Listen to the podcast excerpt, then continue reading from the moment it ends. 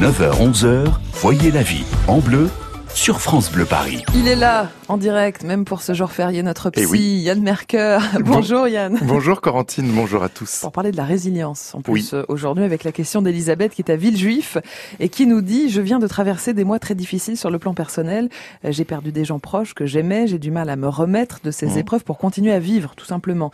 Euh, Est-ce que ça veut dire que je ne suis pas une personne résiliente Pouvez-vous m'aider à y voir plus clair sur cette notion de résilience? C'est vrai Yann qu'on en entend euh, beaucoup parler, c'est Oui. assez à la mode, ça a l'air très efficace, mais on a du mal à comprendre exactement euh, ce que c'est la résilience en psychologie. Alors pour bien comprendre justement ce concept hein, de résilience, bah, c'est intéressant de se rappeler que c'est au départ un terme qui concerne les matériaux. Mm. Ça désigne leur capacité en fait à résister au choc pour continuer à fonctionner comme avant. hein. donc on parle de résilience lorsque les matériaux retrouvent leur forme après avoir été par exemple comprimés Mm. ou déformés.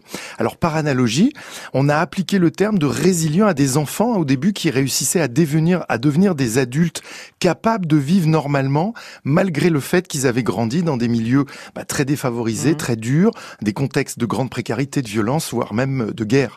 Alors aujourd'hui, le terme résilient, il s'est généralisé, donc il désigne en fait toute personne qui réussit à retrouver son équilibre, sa santé mentale, malgré des traumatismes Ouais. ou des épreuves qu'elle a traversées. Donc la résilience, c'est vraiment une capacité à surmonter les situations traumatiques. Mm. Donc on dit qu'être résilient, c'est c'est réussir à traverser les épreuves, se reconstruire pour continuer, comme vous le disiez, à vivre euh, le plus normalement possible. Alors cette résilience, bah, c'est un concept que Boris Cyrulnik a, a introduit en France hein, et sur lequel il a beaucoup travaillé et écrit. C'est ce qu'il appelle lui l'art de naviguer entre les torrents. Mm. C'est une belle image. Mm. Alors et la résilience, c'est pas une qualité hein, que, que certains d'entre nous auraient et d'autres pas. C'est plutôt un processus euh, complexe qui nécessite du coup la présence de plusieurs facteurs Mm. pour devenir actif en nous. Alors, euh, bah, on en est équipés tous, mais certaines personnes vont le développer mieux que d'autres. Qu'est-ce que vous êtes en train de nous expliquer, Yann Qu'il faut pas attendre euh, le moment où on a un gros problème pour développer cette résilience, qu'on peut la, la construire ou la renforcer tout au long de notre vie? Exactement, Corentine. Parce que même si notre tempérament de base est un ingrédient hein, de notre. Résilience, mais c'est pas le seul élément qui intervient, loin de là. Alors, pour développer, je dirais, votre résilience sans attendre les coups durs, eh ben, euh, souvenez-vous qu'on a besoin de soutien.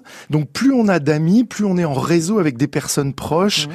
euh, sur qui on peut compter, plus ça favorise notre résilience en cas de coup dur, justement. Mhm. Donc, cultivez d'abord des relations d'intimité, de soutien. Et puis, dans le même ordre d'idée, apprenez à demander de l'aide. Mhm. Hein, c'est pareil, c'est pas la peine d'attendre d'avoir des coups durs pour apprendre à s'ouvrir, hein, au lieu de chercher à tout intérioriser, à tout gérer par soi-même. Donc accueillez vos émotions, gérez-les, exprimez-les, et puis vous faire accompagner aussi, faire un travail sur soi, même sans avoir vécu un coup dur, c'est une manière de commencer à travailler sa résilience. Et puis vous apprenez aussi à envisager des solutions quand les choses ne fonctionnent pas. Mhm. Hein, Il y a des tempéraments ou des gens qui restent bloqués sur les causes du problème. Non, apprenez à regarder tout de suite les options possibles, à vous focaliser sur le verre à moitié plein Oui. plutôt qu'à moitié vide. Et puis enfin, rappelez-vous qu'avoir une bonne image de soi, ben, ça augmente votre faculté de résilience. Donc pour entretenir une bonne estime, là encore, entourez-vous de gens positifs Mhm.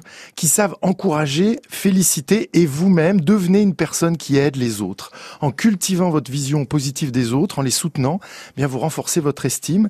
Et puis n'oubliez pas que le temps est aussi un ingrédient hein, Mhm. qui compte dans le processus de résilience. Une personne résiliente, c'est aussi quelqu'un qui se donne le temps Oui. de se reconstruire. Alors à chacun son rythme. L'art de naviguer entre les torrents. Eh hein. oui. On savait déjà qu'il fallait apprendre à danser sous la pluie. C'est ça. On va apprendre à naviguer entre les torrents.